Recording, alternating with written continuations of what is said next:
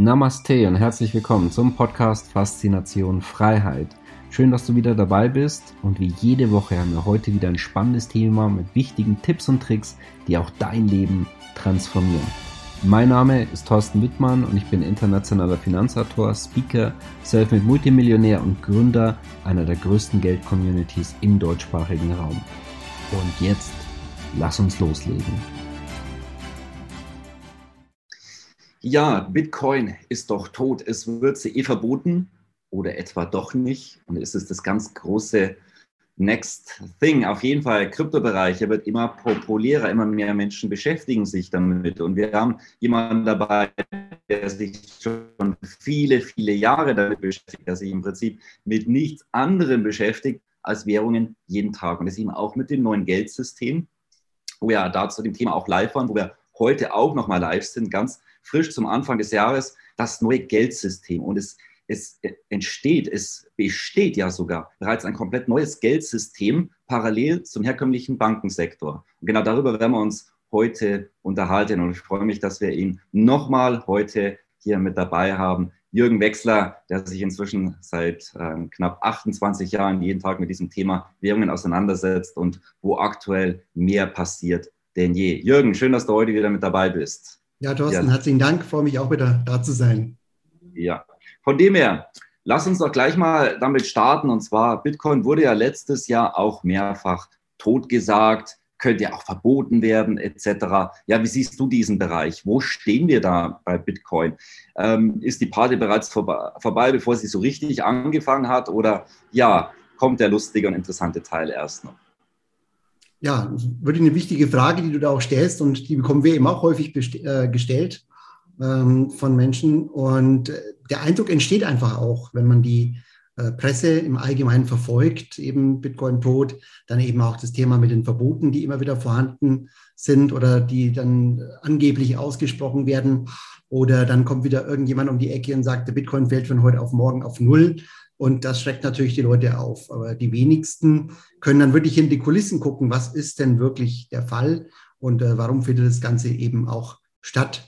Und äh, also auch letztes Jahr äh, war wieder das Thema Bitcoin-Verbot äh, ganz großes. Also China hat es ja verboten. Ähm, die machen das jedes Jahr. Also wenn man das mal anschaut, die haben jedes Jahr Bitcoin wieder zum neuen verboten ja, und haben dann festgestellt, ja, irgendwie das funktioniert nicht so richtig. Äh, Indien war auch ganz groß in der Presse von Anfang des Jahres schon, hat die ganzen Bürger aufgeschreckt in Indien, die eben auch nicht so informiert waren, die haben auch panikartig dann ihre Bitcoins verkauft. Und jetzt am Ende des äh, Jahres ist dann ein zahnloser äh, Indien-Tiger herausgekommen, weil die haben letztendlich festgestellt im Gesetzgebungsverfahren, ähm, ja, das geht irgendwie nicht mit dem Verbot. Ja, also alle stellen dann am Ende des Tages fest, dass mit dem Verbot funktioniert auch technisch eben nicht. Äh, sondern wir können es nur regulieren, das Ganze. Also wir können die Rahmenbedingungen äh, einigermaßen eingrenzen und dass wir, äh, dass eben ein Staat ein bisschen mehr Kontrolle drüber hat. Das ist das Einzige. Auch wenn man jetzt hier wieder sieht in, äh, in Europa und auch in Deutschland, wo dann eben ähm, ja, Regulierungen geschaffen werden, dass jede einzelne Wallet identifiziert werden können soll, praktisch mit, mit Namen dahinter ja, da hat sich wieder jemand mit der ganzen Technik nicht beschäftigt. Ja. Also da merkt man, dass die ähm, Staaten noch etwas im Trüben fischen und einfach noch ähm, in diesem zentralistischen Denken sind. Und äh, in dem zentralistischen Denken sind sie Bruce allmächtig. Also sie sagen einfach, ich kann alles regeln, ich kann alles verbieten, ich bin hier der Staat. Und merken irgendwann, naja, irgendwie sind ja dezentrale Systeme und die kann ich dann doch zentral nicht verbieten, sondern nur gewisse Sachen steuern. Und äh, zum Gleichen kann man noch anschauen, ja, wer kauft denn eigentlich momentan? Also wird was von der Infrastruktur gemacht? Und da haben wir gesehen, in 2021, Visa, Mastercard, PayPal haben voll aufgerüstet in diesem Bereich. Die haben ihre ganze Infrastruktur darauf umgerüstet. Auch die großen Anleger, die großen Anlagekapitalgesellschaften, auch diese haben ihr Research rausgebracht, die haben die Infrastruktur aufgebaut, die haben erste Fonds mit aufgelegt, investiert äh, im Milliardenbereich, große Unternehmen. Ja, würden die das machen, wenn die nicht, wenn die wüssten, dass das von heute auf morgen nichts mehr ist? Nein. Die, die würden die investieren deswegen, weil das Ganze bleibt und noch ausgebaut wird. Es gibt immer so gern diesen Spruch im Investmentbereich. Im ersten Moment oder im ersten Bereich kommt Smart Money rein in, eine, in einen Investitionszyklus. Dann kommt das Big Money rein. Ja? Das große Geld. Das ist jetzt, was wir erlebt haben. Ähm, jetzt kommen sozusagen die, die Infrastruktur wurde geschaffen für das Big Money. Das heißt, dieses Jahr oder 2021 schon und dieses Jahr auch 2022 wird Big Money investieren. Das heißt, wir bekommen hier nochmal einen riesigen Nachfrageschub für diesen Bereich, weil einfach Geld reinfließen muss, weil es heißt Anlageklasse definiert wurde und damit zwangsweise Geld investiert werden muss in diesen Bereich. So, und dann kommt entsprechend äh, im nächsten Schritt, wenn es Big Money sich positioniert hat, dann werden Trends ans Dump Money weitergegeben. Ja? Ähm, das ist dann meistens die große Masse, wenn man so will. Ja? Und ähm, deswegen, wir haben hier jetzt riesige Investitionen, die in 2022 in diesen Markt hineinfließen werden. Erst vom Großkapital und dann vom sogenannten Kleinkapital, wenn man es mal so möchte, also mit kleineren Einheiten. Das Thema Massenintegration. Jetzt haben ja vor ein paar Wochen die Sparkassen bekannt gegeben, dass sie hier auch quasi im Kryptobereich einsteigen, beziehungsweise dass sie hier Schnittstellen zur Verfügung stellen. Was bedeutet das Ganze denn? Weil für mich klingt es jetzt definitiv auch nicht so, dass, dass man im Bankensektor davon ausgeht, dass Bitcoin jetzt äh, nächsten Monat, nächste Woche dann ähm, dem Ende geweiht ist und dann verboten werden sollte. Also die haben sich ja was dabei gedacht. Und es geht ja genau in diesen Bereich Massenintegration hinein mit den Sparkassen. Wie schätzt du das Ganze ein? Genau, also die Sparkassen stehen letztendlich für die Massenintegration, weil äh, die Sparkassen haben ja knapp 50 Millionen Kunden. Ja, also wenn man mal sieht, 80 Millionen Einwohner, circa 50 Millionen Kunden. Das heißt, die ja, steuern eigentlich den Finanzmarkt in Deutschland in der Breite. Ja, also die, jeder zweite Deutsche hat ein Konto bei der Sparkasse, wenn man es mal so ungefähr umrechnen möchte. Und ähm, da muss man wieder schauen, wer sind denn die Eigentümer der Sparkassen? Und da ist es ja der öffentliche Sektor. Ja? Also letztendliche staatliche Institutionen sind ja die Eigentümer der Sparkassen. Und wir haben ja im letzten Video schon drüber gesprochen zum Thema Kapitalflucht. So, wenn jetzt die Leute zum Beispiel Kryptos verwenden und dafür für die Kapitalflucht letztendlich aus dem Euro, ja, wie will ich das kontrollieren so richtig? Also was mache ich als Staat? Ich übernehme selbst. Also ich stelle Konten zur Verfügung, nämlich über meinen Dienstleister im Finanzbereich, nämlich die Sparkassen. Und damit kann ich eben 50 Millionen Menschen kontrollieren, wie die ihr Geld von dem schlechten Euro, also von eben diesem schlechten Produkt Euro, ins Kryptosystem bringen. Also ich kann hier die Kontrolle und ich kann letztendlich auch die Überweisungen kontrollieren. Ja, also da muss man sich auch darauf einstellen, dass man Kryptos auch nicht frei immer von den Sparkassen wegtransferieren kann, was woanders völlig gang und gäbe im, im dezentralen Kryptosystem ist. Äh, und ähm, wir haben es auch erlebt, zum Beispiel in den USA, wo immer mehr Banken dazustoßen. Da hat eben die Leiterin der ähm, FDIC, das ist äh, die Einlagensicherungsbehörde sozusagen dort, oder die, die ähm, Bank, Bankenaufsichtsbehörde, wenn man so will, und äh, die hat schon gesagt, wir müssen den Kryptobereich jetzt ins Bankensystem integrieren und reinziehen, ähm, weil sonst läuft uns die Regulierung weg.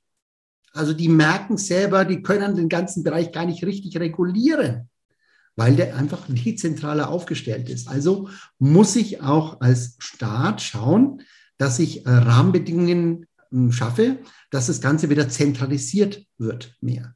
Und es geht eben über Regulierungen oder dass ich meinen eigenen Finanzdienstleister die Möglichkeit gebe, hier das zentral anzubieten und damit eben auch wieder die Macht und die Steuerung zu, drüber zu bekommen und die Kapitalflucht gegebenenfalls verhindern zu können. Mhm. Damit die Leute da gar nicht auf blöde Ideen kommen und da auf irgendwelche Kryptobörsen, die vielleicht auch noch außerhalb der EU sind, dort ähm, Transaktionen tätigen und komplett autark vom gewohnten Geld- und Finanzsystem sind. Ja, wie kann man sich das denn vorstellen? Jetzt entsteht ja ein komplett neues und paralleles Geldsystem, bei dem es auch Zinsungen gibt. Also wie kann man sich das im Wesentlichen vorstellen und, und was kann man hier machen und welche Möglichkeiten hat man hier denn? Ja, Hm, vielleicht machen wir es mit einem ein, einfachen Beispiel. Wenn man zum Beispiel US-Dollar-Anlagen hat, dann ist es so, wenn ich jetzt momentan bei einer ähm, US-Bank anlege, dann bekomme ich 0% dafür, für kurzfristige Investitionen. Wenn ich das Ganze mit einem Stablecoin US-Dollar mache, im neuen Finanzsystem, wo ich auch keine Bank brauche dazu, dann äh, bin ich zum Beispiel bei 8%, einfach mal als Beispiel. Ja? Und äh, das heißt, in dem einen System gibt es keine Zinsen und im anderen System gibt es Zinsen. Und da müssen wir uns wieder fragen, was ist eigentlich der Zins? Zins ist, wenn man es jetzt mal frei ganz hätte, ähm, der Abfall von Investitionen. Ja? Also es ist ein Abfallprodukt von Investitionen, weil Investitionen sollen eine höhere Rendite bringen als Zinsen, sonst würden die ja nicht gemacht werden und auch eben nicht finanziert werden. Und wir haben eben momentan im alten Geldsystem die 0% Verzinsung, weil wir hier ein, ähm, ja, einen künstlichen Zins haben. Also der ist letztendlich nicht frei vom Markt bestimmt, sondern der ist von einer Zentralbank festgesetzt. Und das ist eigentlich ja wie in den sozialistischen Systemen, wenn ich ein, ein, eine Preisfestsetzung habe. Ganz einfach. Das hat dann nichts mehr mit einem Marktpreis zu tun. Und deswegen haben wir eben hier diese 0% im Einsystem. Und im, im neuen Geldsystem, dort ist es ähm, investitionsorientiert, das Ganze. Das heißt, es können 8% Zins gezahlt werden, weil eben jemand das zahlt, weil er mit einer Investition in diesem Bereich noch höhere Renditen erwirtschaften kann, über den 8%. Also es ist sehr nachfrageorientiert und äh, das ist eben auch das Spannende. Das heißt, wir können uns aus diesem, ähm, ja, aus diesem künstlichen Diktat des Zinses das ist Nullzins des Diktates, das wir haben, befreien und wieder Zinsen kassieren eben in diesen neuen Bereich, der eben nicht von der Zentralbank gesteuert wird. Und dort eben auch wieder finan äh, faire Finanzierung bekommen, faire Zinsen bekommen ähm, und damit das Abfallprodukt bekommen. Aber der Abfall ist eben da noch ziemlich nett. Im alten Geldsystem ja nicht. Ne? Beim neuen System kann ich damit eben auch die Inflationsrate wieder schlagen. Hm. Gut, ja, bevor wir jetzt noch zur Zusammenfassung kommen, genau mit diesem neuen Geldsystem, mit dem Update beschäftigen wir uns heute nochmal, wo äh, das Video hier noch äh, offiziell herauskommen wird. Den Link findest du unterhalb von dem Video, trag dich gerne dazu ein, um vielleicht diese Zusammenhänge besser zu verstehen, weil man muss ja komplett umdenken. Es ist eine komplett neue Art und Weise, Geld zu machen und Geld zu erleben. Und deswegen ganz, ganz wichtig, dass du dich damit beschäftigst. Deswegen auch ganz, ganz toll, dass du hier mit dabei bist. Alles richtig gemacht und dich auch äh, zukünftig dazu intensiver ähm, beschäftigst, weil dann bist du nämlich vorne und dann bist du nicht einer derjenigen, der von A bis Z quasi reguliert ist und kontrolliert, sondern da bist du äh, jemand von denjenigen, die zukünftig auch Geld selber in ihrer eigenen Hand haben. Und ähm, davon kann man ausgehen. Es wird zukünftig sehr, sehr polar sein. Das heißt, wenn du dich damit beschäftigst, wirklich alles richtig gemacht. Und von dem her vielleicht nochmal zusammenfassend dein Resümee. Was sollte man jetzt machen und was sind deine, deine wesentlichen Empfehlungen?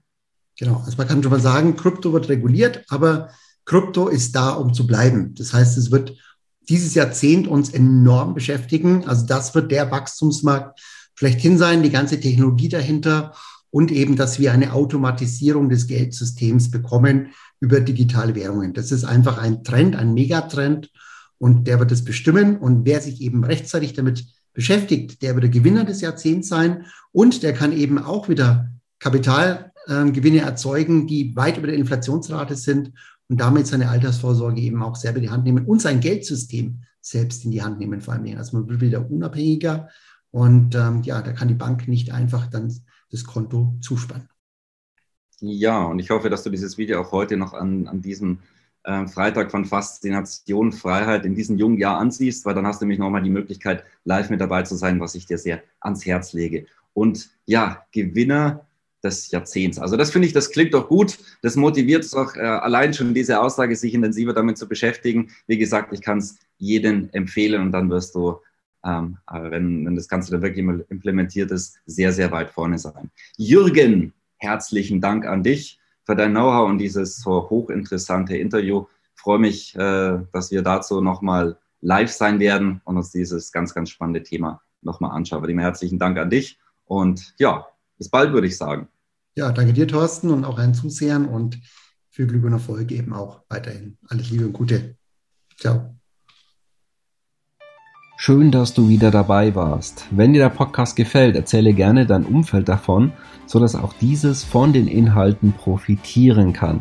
Und falls du es nicht schon gemacht hast, abonniere den Kanal, damit du künftig keine Folge verpasst und vor allen anderen informiert bist.